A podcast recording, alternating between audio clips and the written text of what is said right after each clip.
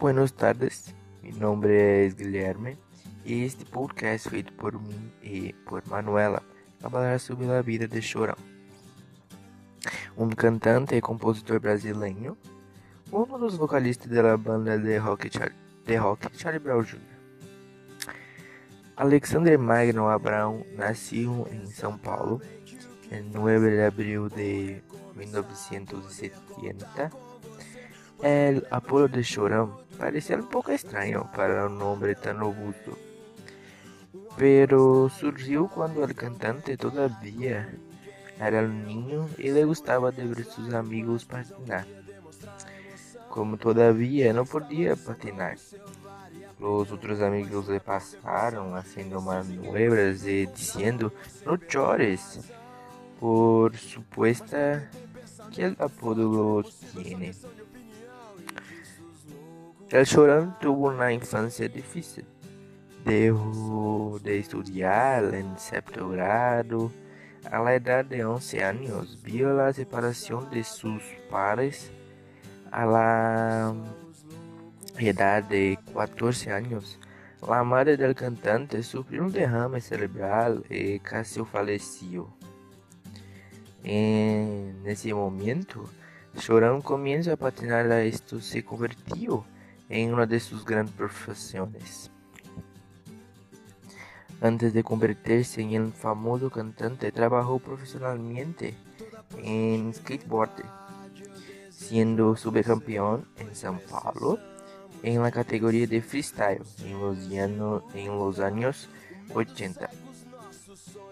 Además de skate profesional, Chorão actuó como vendedor de tarjetas de Navidad asistente de cámara, caboman, iluminador, entre outras profissões com as que não se ajustou.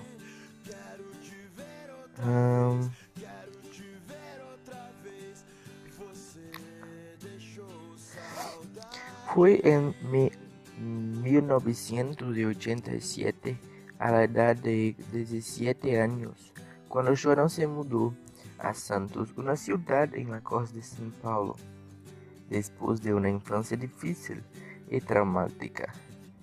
Un día, en un bar local, reemplazó por casualidad a un vocalista de una banda que tuvo que abandonar el escenario debido a las necesidades fisiológicas.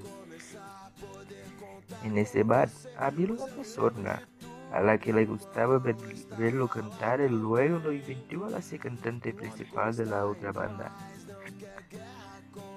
Cuando el bajista de esta banda dejó a Chorón, conoció a Champion quien vino a reemplazarlo. En este momento, Champion era un niño de solo 12 años. La banda era WhatsApp. Un tiempo más tarde, cuando WhatsApp no se despegó de Chorão, el Champion decidió evitar a la baterista Renato Pelado quien previamente había tocado en otras bandas de las Santos para formar Charlie Brown Jr. La justificación del nombre de la banda fue dada por Chorão, cuando él bautizó a la banda con ese nombre en 1992. Fue algo inusual. Me encontré con una carpa de agua de coco que tenía de burro de Charlie Brown. Esse personagem de Charles, mais conhecido por ser um dueno de Snoopy. El Junior, del nombre, es una referencia al hecho de que se consideran a sí mismos como hijos de Roca. En 1993, com essa formação, a banda começou a tocar no circuito subterrâneo de Santos, de São Paulo, e também haciendo espetáculos em vários eventos de patinaje. Um dia, uma cinta de demonstração da banda foi entregada ao produto musical de discos Viernes Rique Bonadio, em Brasil. Bonadio reconheceu o talento da banda e firmou um contrato com os Chicos de Santos. Pronto, la demo se convertiu, se convertiu em um CD produzido por Tadeu Partola e Ricky Bonadio, com o sello Records. A medida de 2001, Chorão perdeu seu padre e sofreu um gran golpe. Durante este período, se enfrentou uma grande depressão.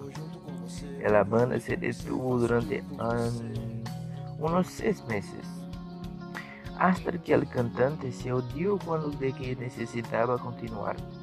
Mientras tanto, os músicos de Charlie Brown Jr. aprovechavam a oportunidade para perfeccionar sua música.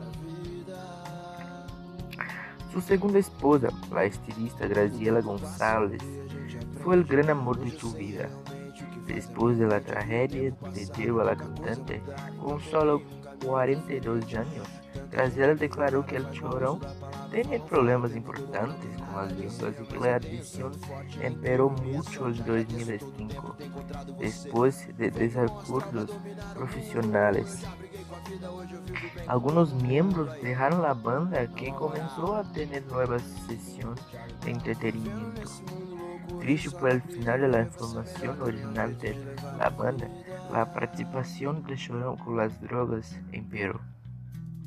Según su segunda esposa, el cantante, la dependencia del cantante era la cocaína y no el crack, como la prensa llegó a revelar. Los parientes del cantante incluso estudiaron la posibilidad de una hospitalización involuntaria. Fue una figura polémica, que al mismo tiempo escribió hermosas letras de música, también arreglaba paleas con frecuencia y tenía problemas con las drogas. Podemos decir que esta es una persona polémica que ha tenido una vida complicada debido al consumo de drogas. Tuvo un hijo en 2005 a la edad de 23 años y junto con el menor del cantante trató de internar su padre sin éxito. El 6 de marzo de 2013 fue encontrado muerto con su doctor. En el apartamento del cantante ubicado el barrio de Pinheiros, al oeste de São Paulo. Murió de una sobredosis de cocaína. Incluso después de tantos años de su muerte, su música continúa impactando la vida de muchas personas.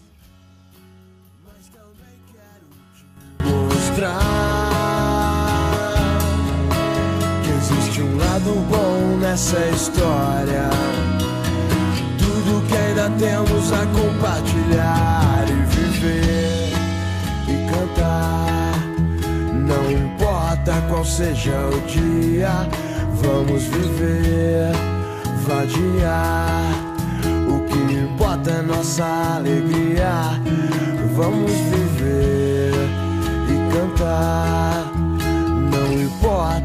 Seja o dia, vamos viver, vadiar importa é nossa alegria, tão natural quanto a luz do dia.